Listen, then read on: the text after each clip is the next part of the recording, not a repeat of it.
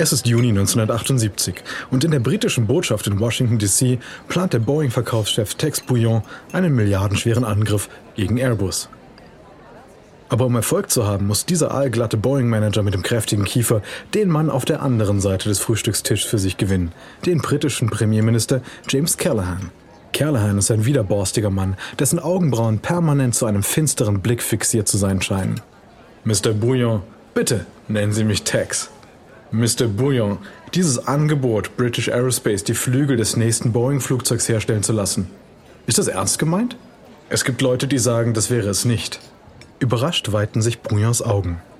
Ich kann Ihnen sagen, dass es sehr ernst gemeint ist. Es ist teuer und riskant, neue Flugzeuge zu bauen. Es liegt in unserem Interesse, bei der Herstellung der Flügel mit British Aerospace zusammenzuarbeiten. Und dies gibt dem Vereinigten Königreich eine zentrale Rolle beim Bau der 767.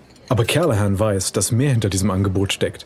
Warum sollte sich Boeing an British Aerospace wenden, das Unternehmen, das bereits Flügel für Airbus herstellt? Sicher, Boeing verspricht eine Milliarde Dollar im Vereinigten Königreich zu investieren. Aber wenn Callahan akzeptiert, werden die britischen Beziehungen zu Frankreich und Westdeutschland dadurch ernsthaft geschädigt. Und auch British Aerospace wird nicht glücklich darüber sein. Das Unternehmen will wieder als Partner bei Airbus einsteigen. Mr. Bouillon, British Aerospace ist mehr als nur ein Auftragshersteller. Es sollte eine Rolle beim Verkauf der 767 spielen. Herr Premierminister, Boeing hat das beste Flugzeugverkaufsteam der Welt. Bei allem Respekt, Sir, wir brauchen keine Hilfe von British Aerospace. Nun, dann ist Ihr Angebot zu niedrig. Der Preis ist fair. British Aerospace muss einfach effizienter werden. Wir könnten dabei helfen, den Betrieb zu verbessern. Bouillon hat einen Nerv getroffen. Er behandelt Callahan wie den Führer irgendeines Drittweltlandes. Nun, das war sehr aufschlussreich, Mr. Bouillon. Ich werde das Angebot von Boeing weiter prüfen. Callahan steht auf, um zu gehen, aber er hat seine Entscheidung bereits getroffen. Zwei Monate später lehnt Großbritannien das Geschäft mit Boeing ab und kauft sich wieder bei Airbus ein. Der Versuch von Boeing, Airbus die Flügel auszureißen, ist gescheitert. Jetzt ist es also Zeit für Plan B. Alles zu tun, was nötig ist, um den europäischen Emporkömmling vom Markt fernzuhalten.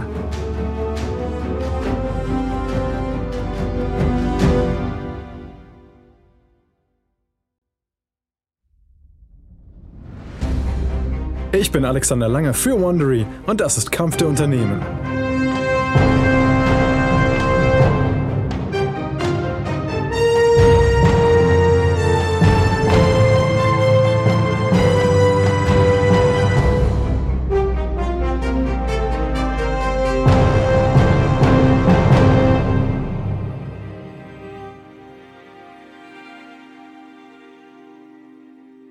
Letzten Episode schockierte Airbus Boeing mit der Sicherung eines Großauftrags für A300 Jets seitens der führenden amerikanischen Fluggesellschaft Eastern. Nun will Airbus seine Produktpalette erweitern. Das Unternehmen baut einen neuen, kleineren Jet mit der Bezeichnung A310, der auf Fluggesellschaften mit Flugrouten abzielt, die nicht über das Verkehrsaufkommen verfügen, um einen A300 zu füllen. Boeing kann Airbus gegenüber keine Selbstgefälligkeit mehr zeigen. Der Konkurrent aus Europa gewinnt an Höhe. Boeing wird alles daran setzen, ihn zu Fall zu bringen. Dies ist die dritte Episode, Banditen der Luftfahrt.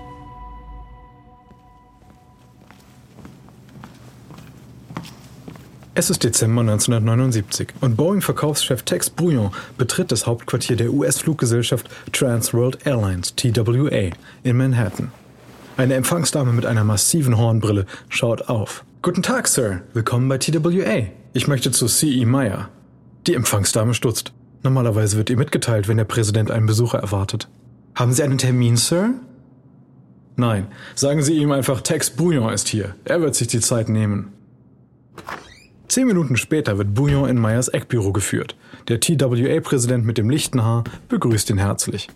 Schön, Sie zu sehen, Tex. Bitte nehmen Sie Platz. Was kann ich für Sie tun? Ich bin hier, um Ihnen das Abkommen mit Airbus auszureden, das Sie gerade unterzeichnen wollen. Meyers Lächeln verschwindet. Oh, Tex, die Sache ist erledigt. Mein Vorstand für den Vertrag kann diesem Wochenende unterzeichnen. Er ist also noch nicht unterzeichnet.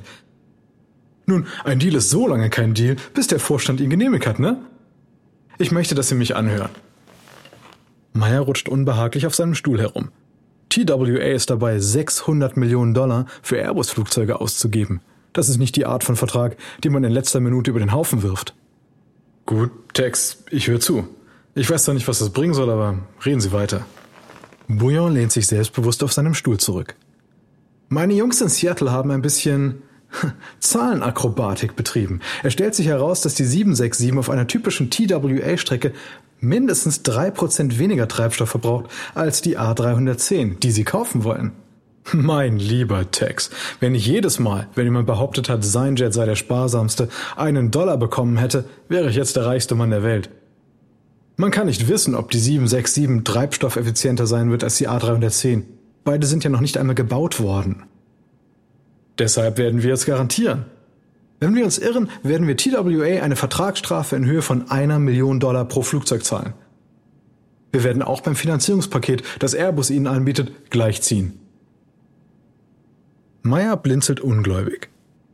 Boeing war schon immer die Art von Unternehmen, die lieber ein Geschäft sausen ließ, als Zugeständnisse beim Preis zu machen. Airbus muss ihnen wirklich Angst eingejagt haben. Nun, Tex, das ist ein sehr gutes Angebot. Und um die Wahrheit zu sagen, haben wir uns aufgrund des Unterschieds im Treibstoffverbrauch für Airbus und nicht für Boeing entschieden. Den es jetzt nicht mehr gibt. Ja, nee, also ja. Sie haben recht. Wissen Sie, Tex, ich muss meinen Vorstand anrufen. Ich muss ihm mitteilen, dass sich unsere Pläne geändert haben. TWA sollte der erste US-Käufer des A310 sein. Nun hat Airbus keine US-Fluggesellschaft, die seinen neuesten Jet unterstützt. Airbus war zuversichtlich, durch das Geschäft mit Eastern einen Zugang zum amerikanischen Markt bekommen zu haben.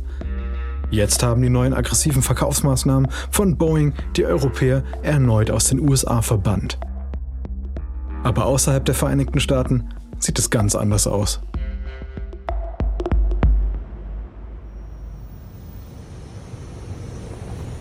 Es ist März 1980 und Scheich Jabba al-Ahmad schreitet über den roten Teppich, der auf dem Rollfeld des internationalen Flughafens von Kuwait ausgerollt wurde. Er ist auf dem Weg zu einem Jet, der gerade erst gelandet ist. Der Scheich bleibt unten an der Gangway stehen. Während sein dunkles Gewand und sein weißes Kopftuch im Wind flattern, öffnet sich die Tür des Jets und gibt den Blick auf den VIP-Passagier der Maschine frei. Valéry Giscard d'Estaing, der Präsident Frankreichs. Das extrem hagere französische Staatsoberhaupt schüttelt dem Scheich die Hand. Sie gehen zu einem überdachten Podium, um zu beobachten, wie kuwaitische Schützen dem französischen Staatsmann zu Ehren zwölf Schüsse Salut abgeben. Destin ist im Rahmen einer Handelsmission hier. Er will, dass der ölreiche Staat mehrere französische Waren, wie zum Beispiel Airbus-Flugzeuge, kauft. Und zufälligerweise liegt gerade jetzt auf dem Schreibtisch des Scheichs ein Memo von Kuwait Airways. Ein Memo, in dem der Scheich um die Erlaubnis gebeten wird, eine Milliarde Dollar für Boeing-Flugzeuge auszugeben. Destin will Airbus helfen, diesen Deal für sich umzubiegen. Und er hat etwas im Ärmel, mit dem Boeing nicht mithalten kann. An diesem Abend spricht Destin beim Abendessen ein Thema an, das dem Scheich sehr am Herzen liegt. Palästina. Die USA haben gerade die arabische Welt vor den Kopf gestoßen, indem sie ihre Unterstützung für eine Resolution der Vereinten Nationen zurückgezogen haben, in der Israel aufgefordert wird, seine Siedlungen in den besetzten palästinensischen Gebieten abzubauen. Also sagt es dann dem Scheich, dass er etwas tun wird, was kein westlicher Führer zuvor getan hat. Er wird eine öffentliche Erklärung abgeben, in der er das Recht des palästinensischen Volkes auf Selbstbestimmung unterstützt. Der Scheich ist hoch erfreut. Und als er sich schließlich das Memo von Kuwait Airways ansieht, zeigt er seine Dankbarkeit, indem er die Fluggesellschaft anweist, stattdessen bei Airbus zu kaufen. Die Erklärung von Destin inspiriert auch andere staatliche arabische Fluggesellschaften, ihre Kundentreue Boeing gegenüber zugunsten von Airbus aufzugeben. Boeing mag Airbus aus den USA ausgeschlossen haben, aber anderswo landen Airbus und seine hochkarätigen Fürsprecher Schlag für Schlag. Und Airbus ist dabei, seinen bisher kühnsten Schritt zu tun. Einen direkten Schlag gegen den meistverkauften Jet von Boeing, die Schmalrumpf-Kurzstreckenmaschine 737. Seit ihrem Debüt im Jahr 1965 wurde die 737 zum Rückgrat der Flugzeugflotten weltweit. Airbus weiß, dass das Unternehmen diesen Flieger ins Visier nehmen muss, wenn es die Vorherrschaft in der Luft gewinnen will.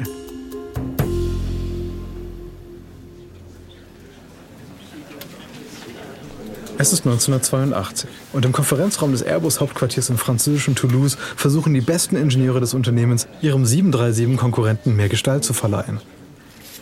Airbus hat bisher nur beschlossen, ihn A320 zu nennen und vorgegeben, dass das Flugzeug leiser und treibstoffeffizienter als die 737 sein muss. Abgesehen davon ist er noch ein unbeschriebenes Blatt. Der technische Direktor von Airbus, Roger Betey, macht sich Notizen, während ein Ingenieur auf die Einführung von Unterdruck-Toilettenspülungen drängt. Sehen Sie, der Abfall sammelt sich in einem zentralen Tank. So wird das Gewicht reduziert, weil kein Wasser vorhanden ist. Betey legt den Kugelschreiber beiseite. Das ist eine gute Idee, aber die Boeing 767 wird das auch haben. Wir brauchen etwas Einzigartiges, etwas, das die Fluggesellschaften dazu bringt, statt der 737 den A320 zu wollen.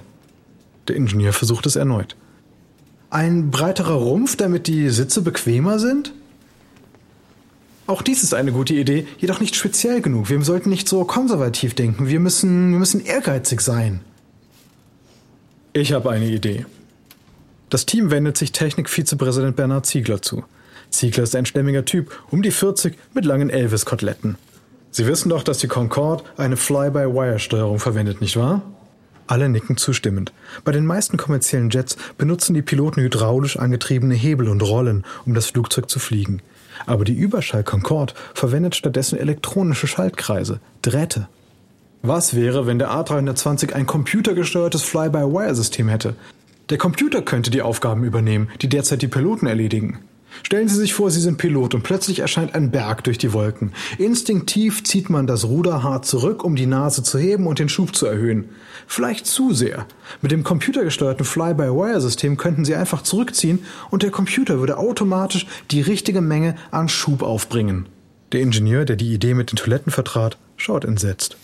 Sie möchten den Piloten die Kontrolle entziehen und sie einem Computer übergeben? Das ist verrückt. Das ist nicht verrückt. Menschliches Versagen ist heutzutage die Hauptursache für Abstürze. Ein Computer kann helfen, das Flugzeug vor schlechten Piloten zu schützen.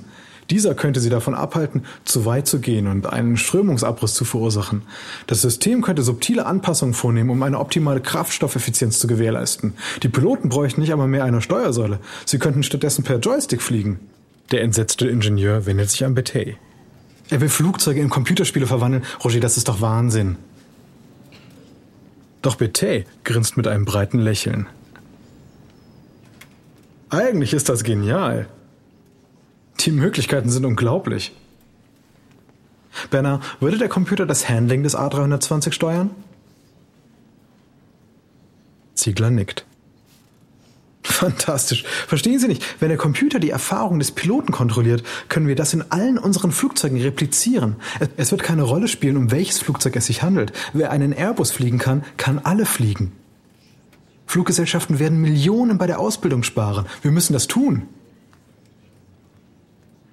Aber es wird Jahre dauern, diese Technologie für den A320 zu entwickeln. Und unterdessen heizt sich der Verkaufskrieg mit Boeing auf.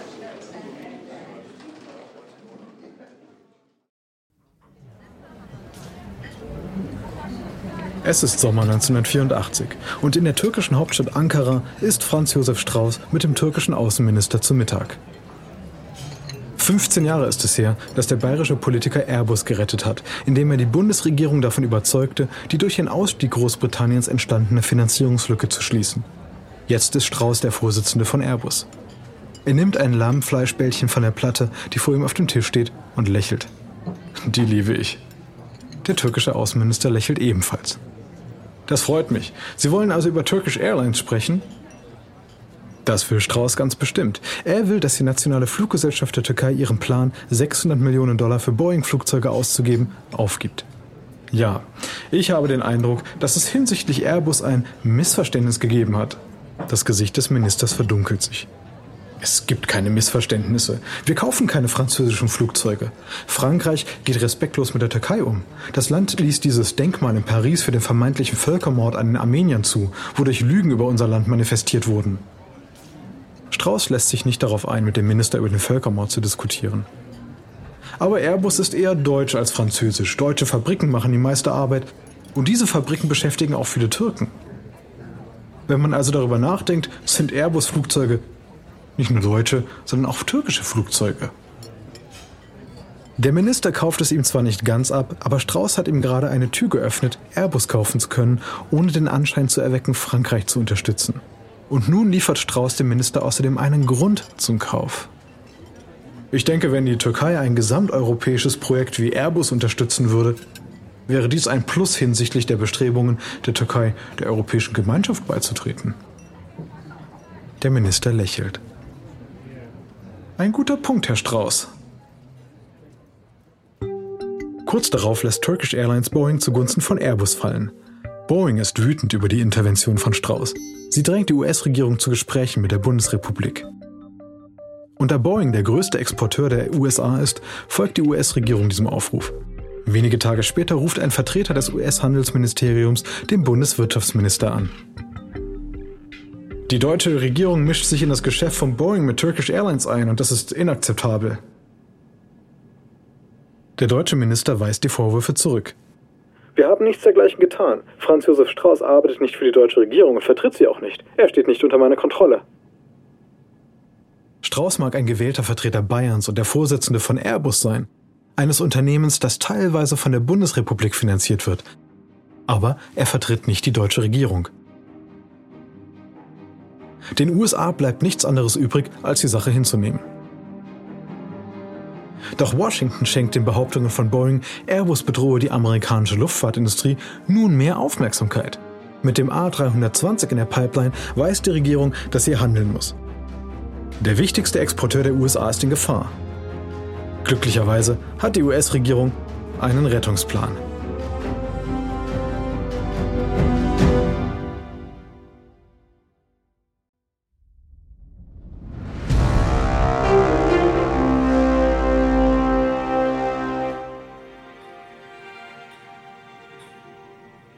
Es ist Anfang Februar 1987 in einem Regierungsbüro im Zentrum Londons. Der US-Handelsattaché Michael Smith trifft sich mit Vertretern von vier europäischen Ländern, die Airbus finanzieren. Und die Atmosphäre wird eiskalt. Der 51-jährige amerikanische Attaché bekräftigt seine Botschaft. Die Position der Vereinigten Staaten ist klar. Wir haben nichts gegen Wettbewerb. Was wir ablehnen, ist, dass Boeing und McDonnell Douglas mit einem von europäischen Regierungen finanzierten Konkurrenten mithalten müssen. Der kahle Brite im Nadelstreifenanzug antwortet. Es ist Jeffrey Patty, Großbritanniens Handelsminister. Ich finde es merkwürdig, dass das Land, dessen Flugzeughersteller 80 Prozent des Marktes beherrscht, sich über den Wettbewerb beklagt. Smith blättert durch die Zahlen, die ihm Boeing und McDonnell Douglas vor diesem Treffen mitgegeben haben. Insgesamt haben sie Airbus seit 1970 10 Milliarden Dollar an staatlichen Beihilfen gewährt. Es ist wohl nicht abwegig, sie aufzufordern, das Niveau der Unterstützung in Zukunft zu reduzieren. Patty widerspricht. Wenn Sie über Subventionen sprechen wollen, lassen Sie uns über die massiven Militärverträge und Forschungszuschüsse sprechen, die Sie Boeing und McDonnell Douglas zukommen lassen. Dies sind keine Subventionen, es sind Zahlungen für militärische Ausrüstung. Ein irritierter französischer Handelsbeamter greift ein. Sie sagen also, weil Europa Airbus nicht so unterstützt, wie Sie Boeing unterstützen, ist es nicht erlaubt? Sie greifen das Airbus-System an, weil Sie keinen Konkurrenten wollen. Smith starrt die europäischen Regierungsvertreter an. Hören Sie, ich würde eine ausgehandelte Lösung vorziehen. Aber glauben Sie mir, Gespräche sind nicht die einzige Option, die der amerikanischen Regierung zur Verfügung steht. Der französische Beamte verdreht die Augen vor der verschleierten Androhung von Sanktionen. Oh, jetzt kommen wir also zur Rambo-Politik. Sie führen Zölle ein, dann führen wir Zölle ein und am Ende hilft das keinem von uns in irgendeiner Weise. Das Treffen endet, ohne dass eine der Seiten auch nur einen Zentimeter nachgibt. Die Kluft zwischen Amerika und Europa vergrößert sich und es steht immer mehr auf dem Spiel. Es ist Valentinstag 1987 und in einem Hangar des Flughafens Toulouse-Blagnac warten Reihen von Reportern und VIPs auf eine Enthüllung. Sie sehen zu, wie Trockeneisnebel aufsteigt. Dann holt ein Flughafenschlepper hinter einem Vorhang ein strahlend weißes Flugzeug hervor. Es sieht aus, als würde es in den Wolken schweben. Es ist der erste A320 und der heutige Tag steht für die Ankunft des bereits meistverkauften Passagierjets Europas. Der A320 ist zwar noch nicht geflogen, aber die Bestellungen strömen herein. Fluggesellschaften sind wild auf die computergestützte Fly-by-Wire-Technologie. Airbus hat bereits mehr als 400 Bestellungen in den Büchern. Mehr als genug, um den A320 zu einer echten Bedrohung für die 737 von Boeing zu machen. Nach der Zeremonie begibt sich der französische Premierminister Jacques Chirac in das Hightech-Cockpit des A320, gefolgt von TV-Nachrichtenteams. Er sitzt umgeben von den futuristischen Computerbildschirmen und feuert, vor laufender Kamera, einen Warnschuss in Richtung USA ab. Der A320 ist bereits ein spektakulärer Erfolg und wir werden weiterhin die Entwicklung neuer Airbus-Jets unterstützen. Wir lassen uns nicht zwingen, das amerikanische Monopol aufrechtzuerhalten. Wenn Amerika einen Handelskrieg will, wird es einen bekommen. Aber hinter den Kulissen klettern beide Seiten von ihren Gefechtspositionen herunter.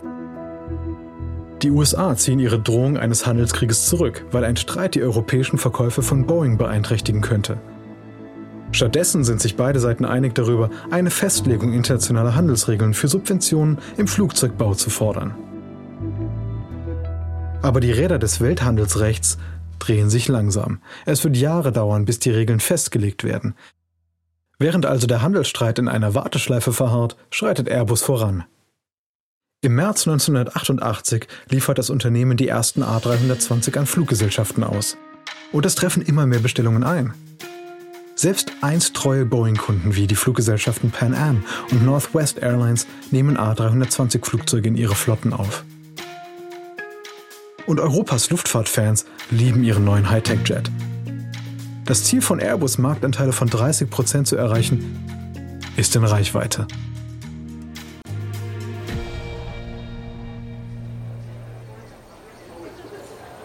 Es ist Juni 1988 und die Habsheim Flugshow findet im Elsass statt. Tausende von Zuschauern schauen in den Himmel, als ein A320 der Air France zur Landung ansetzt. Am Steuer sitzt Kapitän Michel Asselin. Er will die Menge und seine 136 Passagiere mit einem waghalsigen Manöver beeindrucken.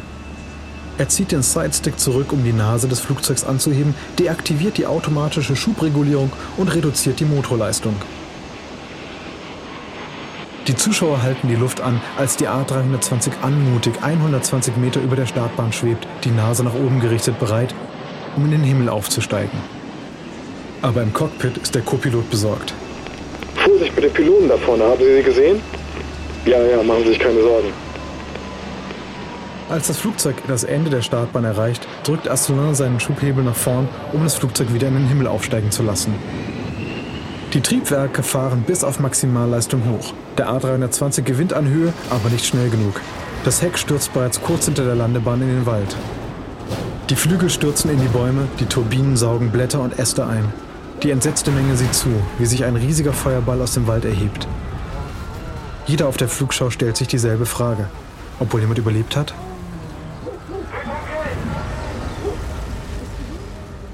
Aber eine andere Frage steht über dem tragischen Spektakel. War dies ein Pilotenfehler? Oder war der Flugcomputer des A320 schuld? In der nächsten Episode wird der A320 unter die Lupe genommen, Airbus schmiedet eine unerwartete Partnerschaft und bei Boeing bricht die Fertigung zusammen.